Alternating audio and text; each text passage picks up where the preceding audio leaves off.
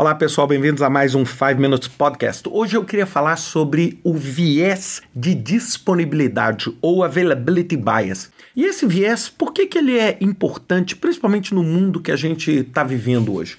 Porque nós estamos vivendo num mundo com uma avalanche surpreendente de informação e de disponibilização de informação.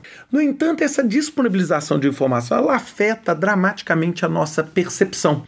Então, por exemplo, eu não queria que vocês lembrassem, quando a gente estava no auge da pandemia do Covid, o que, que a gente percebia como risco do Covid? A gente percebia o risco baseado o quê? no que a gente via na televisão, baseado nesse desconhecimento associado com uma disponibilidade maciça de informação de todos os lados. E isso fez com que muitas vezes a nossa percepção tivesse uma nuvem ou tivesse de alguma forma transformado a forma com que a gente enxerga um risco na realidade. E esse bias ou esse viés é chamado viés de disponibilidade. Toda vez que alguém perto de nós ou que algum evento de uma magnitude muito grande acontece, a sua percepção sobre a probabilidade daquele evento imediatamente aumenta.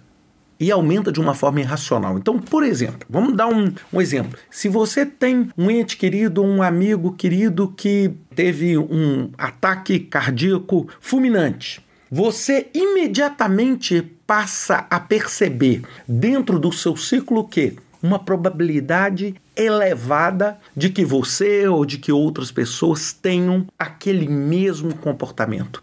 Da mesma forma, quando a gente vê, por exemplo, o caso recente da guerra da Rússia na Ucrânia, da invasão da Ucrânia pela Rússia, imediatamente teve-se uma perspectiva seguinte: não, então a Rússia vai invadir a Alemanha, a Finlândia, vai invadir a Europa inteira, etc. Ou seja, essa foi naturalmente a nossa primeira percepção. Por quê? Por causa do bias de disponibilidade toda vez que o noticiário, ou toda vez que o nosso grupo de pessoas, grupo de amigos, grupo de trabalho, começa a falar repetidas vezes sobre um determinado evento de risco, a sua percepção fica completamente perturbada e alterada por aquela exposição. E aí muitas vezes você perde a racionalidade dos fatos.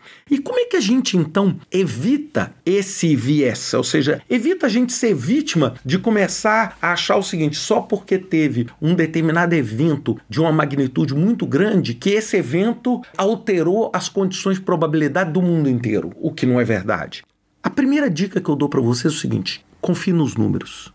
Os números não mentem. Ou seja, quantas pessoas no mundo morreram ou sofreram aquele tipo de evento? Quantos por cento do mundo foi afetado por aquele determinado evento. Por quê? Porque senão você começa a ver determinados, por exemplo, eventos logísticos que estão atrasando suprimentos na China e você começa analogamente a achar que o fornecimento de suprimentos seu dentro do Brasil, por exemplo, vai modificar. E aí eu pergunto a você, qual a relação de causa e efeito direta disso? Você avaliou os números? É? Nós estamos agora vivendo esse caos é, natural do transporte aéreo com a retomada do Covid e com o despreparo das companhias aéreas para lidar com isso. E aí você começa automaticamente a falar assim: 100 voos foram atrasados. Sim, mas peraí, quantos saíram no horário? Ah, 30 mil. Perceberam? Mas você só enxerga o 100. E você acha que automaticamente, por ter enxergado 100 voos em atraso, você vai imaginar automaticamente que o seu voo vai atrasar. Perceberam? Ou você tem um ente querido que teve um atraso no voo, você automaticamente atribui a probabilidade daquele evento acontecer uma probabilidade muito maior do que a realidade dos fatos. E eu não estou aqui, longe de mim, querendo defender, por exemplo, as companhias aéreas por causa dos atrasos, eles são realmente um problema gravíssimo.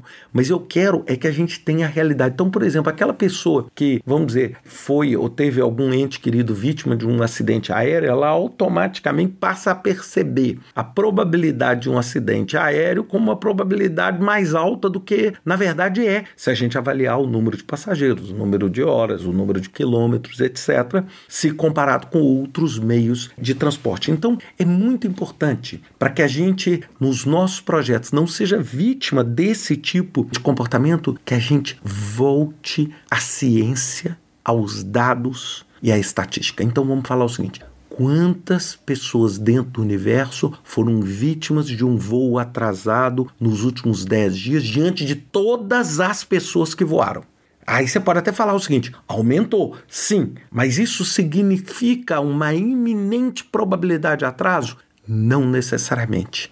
Muitas vezes, quando a gente fica entorpecido por esse viés cognitivo, a gente muitas vezes acaba tomando decisões erradas. A gente acaba tomando uma decisão precipitada por perceber um risco que, na verdade, não é da magnitude com que a realidade se demonstra. Pensem sempre nisso e até semana que vem com mais um 5 Minutes Podcast.